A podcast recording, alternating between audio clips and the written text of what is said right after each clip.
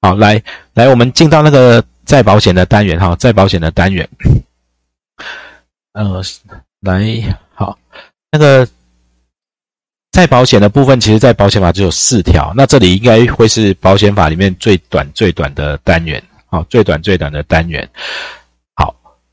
呃，你们未未来工作用到的机会也很低，好，所以就是很快带过就可以。好，那但是最近因为发生了一个很大的地震嘛，刚好可以让大家更理解这个哈。来，再保险，在保险法，如果你们讲义也在的话，在只有到三十九到四十二条，就四条而已。好，再保险是保险人，就保险公司把他承保的危险，再转向他保险人，再找别的保险公司再去做为保险，这是为哈，这是动词哈，再去买保险的契约行为，保险公司保了大家的。危险，有时候我们都会说啊，有没有再保？有没有再保？比如说几年前失能险因为没有再保，防疫险台湾的防疫险因为没有再保，或再保分散，就是做危险的分散。什么叫危险分散呢？保险公司承担了这么多风险，现在保险公司承担，呃，不管是呃死亡啊、生病啊，或者各式各样的火灾、地震这样的风险，他觉得他自己扛很恐怖。好，来，我们我们想这样想象好了。我们保险公司假设都在，这是呃，好，很丑，这是在台湾，啊，这是台湾。那我们的保险公司承担这边的这里的风险，像最近不是地震吗？好，那如果地震够大，会不会整个台湾都受到影响？极有极有可能。好，可是假设用全全世界来看，这个地区发生天灾，可是其他地方没有。所以保险公司它极有可能就会，比如说台湾的保险公司，哦，美国的保险公司，日本的保险公司，各地的保险公司，他们保了很多，承保了很多不同的保险契约，但他觉得万一在同个地方很集中就分散，就就很集中就发生天灾，他想要把这些危险再转嫁出去，他们可以再去找国际的国际再保公司，这个叫做再保险，就是他把保险再拿去再保。哦，比如说我做庄，那我觉得很恐怖，我怕我输太多，然后我再拿我的输赢再去下一次注的概念了。好，这个概念应该是很单纯，让大家理解。好，那我这样讲大家听得懂，在保险应该本来就知道在保险了，本来就知道，可以吗？哈，好，来来，我们那你看地震，台湾的那个前一阵子不是一个很大的地震嘛？在九二一之后，昨昨天是不是早上还有警那个九点二十一分？手机在响起，大家要吓死了，又以为有地震来，那个是警报，那是预练习嘛，哈。这个是九二一开始才有的，因为九二一之前没有这种概念，大家也不会觉得天灾很恐怖，哦，也不会觉得天灾很恐怖，好，所以当时我拿这个是让大家更理解地震。你们现在在呃，你们还不能卖哈，未来你们如果卖火险，你会发现国内的住宅火灾保险。他，你买火险，他一定要加一个地震基本保险，啊，一定要加一个地震基本保险，保额是一百五十万，保费全国单一价一千三百五十元，就是你买住火，他一定会强迫你要加，你不能不加地震，然后保费就是一三五零，一千三百五十元，然后保额是一百五十万，那个是九二一地震之后就实施的那个，呃，就是住宅地震保险的危险分担机制。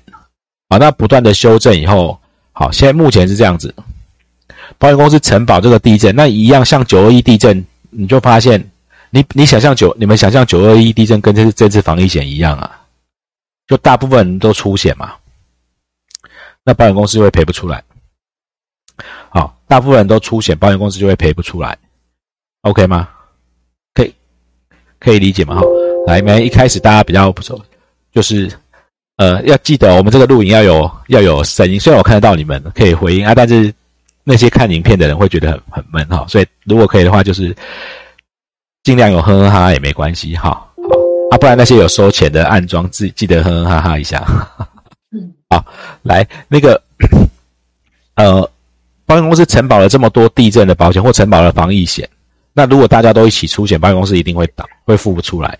所以。国内的地震保险就会在政策上就会有一个共保的规定，好，那这个这里不用管，我只是要谈借这边来谈哦，这是政府就直接规定了，你全国的保险公司收了地震基本保险，就大家一起摊，不管你是哪一家产险，大家就摊保费就是一三五零，保额就一百五十万。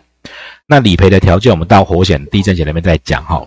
好，那国内只扛四十二亿，超过呢，政府弄了一个地震保险基金，这是官方的，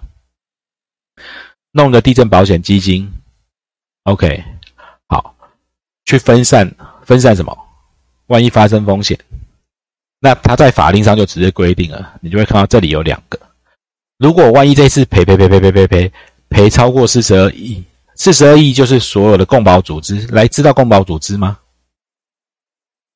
不知道哈，有好有，就是参加这个保险，其实就是国内的所有产险公司，国内的产所有的产险公司，他们就组成一个，大家一起做一个叫做共共同保险。共同保险，好，来有有有，我我稍微讲一下，危险的分散有两种，一种叫横的，哎，就是我们危险的分散机制，一种是横的，一种是直的。什么叫横的呢？横的就是大家都是国内的保险公司，呃，比如 A A 保险公司、B 保险公司、C、D 地震，好，这么多家，大家凑起来，万一出事，大家一起摊。叫做共同保险。好，那什么叫什么是直的呢？好，哇，不不小心被我擦掉了哈。来，什么什么是直的呢？就是国内的保险公司，他承承担了危险之后，他在找找别的外国或者是再保，对不对不起，不能说外国，就一定要是再保，再保险国内也有哈，再保公司。把这些契约，可能他把它丢出来，他把它丢出，好，这叫做值得纵向的分散，这是再保险。好，所以我们刚刚回头看这个，就是地震保险基金，好，它可以安排国内外再保险市场或者资本市场。什么叫资本市场？出了险，大家去去总去总集就对了。啊，再保险在这个概念，然后来赔到四十二亿到到五百六十一这一段，这样。好，那这边呢就政府，这中间这一段叫做政府扛，政府再扛一百四十亿，万一这次损失更多的话，再去找再保，所以总共一千亿，就是万一出了事情，一千亿的钱是这样出来的，每个人缴一三五零，然后把国内保险公司分担这些危险，好，所以这个就叫再保险。好，那目前投保，因为刚好发生地震啊，这些数字让大家看一下，跟再保险没关系啊。我们现在国内到去年的数字。地震基本保险一一千三百五十块，然后一一户一百五十万的保额，累积到五兆多，那承保在三百多万件，投保率大概三分之一。如果全国是九百户的话，九百万户的话，只有三百二十七万户投保啊。这个是地震基金他们的统计资料。好，我把这几条法条讲完了，讲一点实物，不然在保险这边你们会就大概知道，然后但是会觉得很空虚哈。来，原保险人跟再保险人，所以他现在是不是会有两个保险公司？一个叫原保险公司，他在转再保。比如说，你跟台湾产险、跟富邦产险买保险，他们富邦产险又去找呃慕尼黑再保，这样叫原保险人跟再保险人。好，来，假设保护找富邦，富邦产，富邦产找找慕尼黑再保。这个叫原保险人，这叫再保险人。这边讲的是，那这个原保险契约存在谁？这叫做这这里这中间这个契约叫做原保险契约。好，所以他的被被保险人叫做保护，他他不可以跳过富邦直接去找再保公司求偿。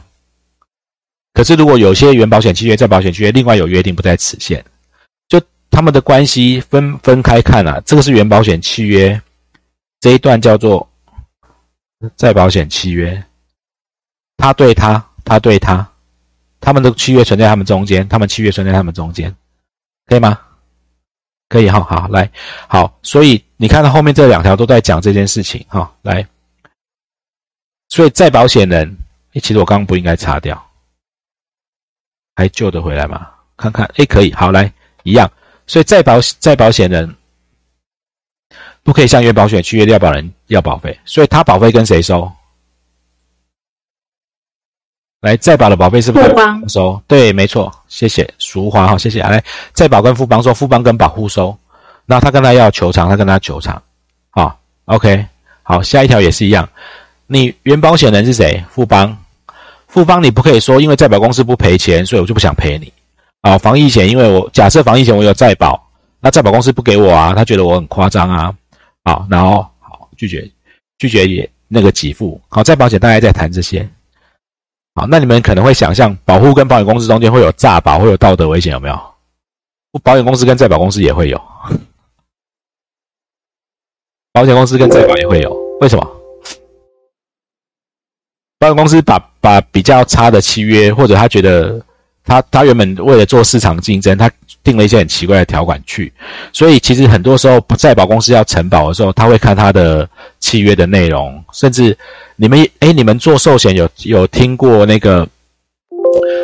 保险公司核保告诉你，哎，不行，这个再保公司说不能收，有听过这样讲吗？没有，哎，有人有，有人没有哈。你们会发现，有时候保险公司会这样讲，就是因为再保险的再保公司他们要求你要承保这个契约，你要有一定的标准，不然我不要做。好，大概是这样子。好，这里就很简单，到这边再保险到这边啊。好，这是应该是法条里面最短的一个单元了。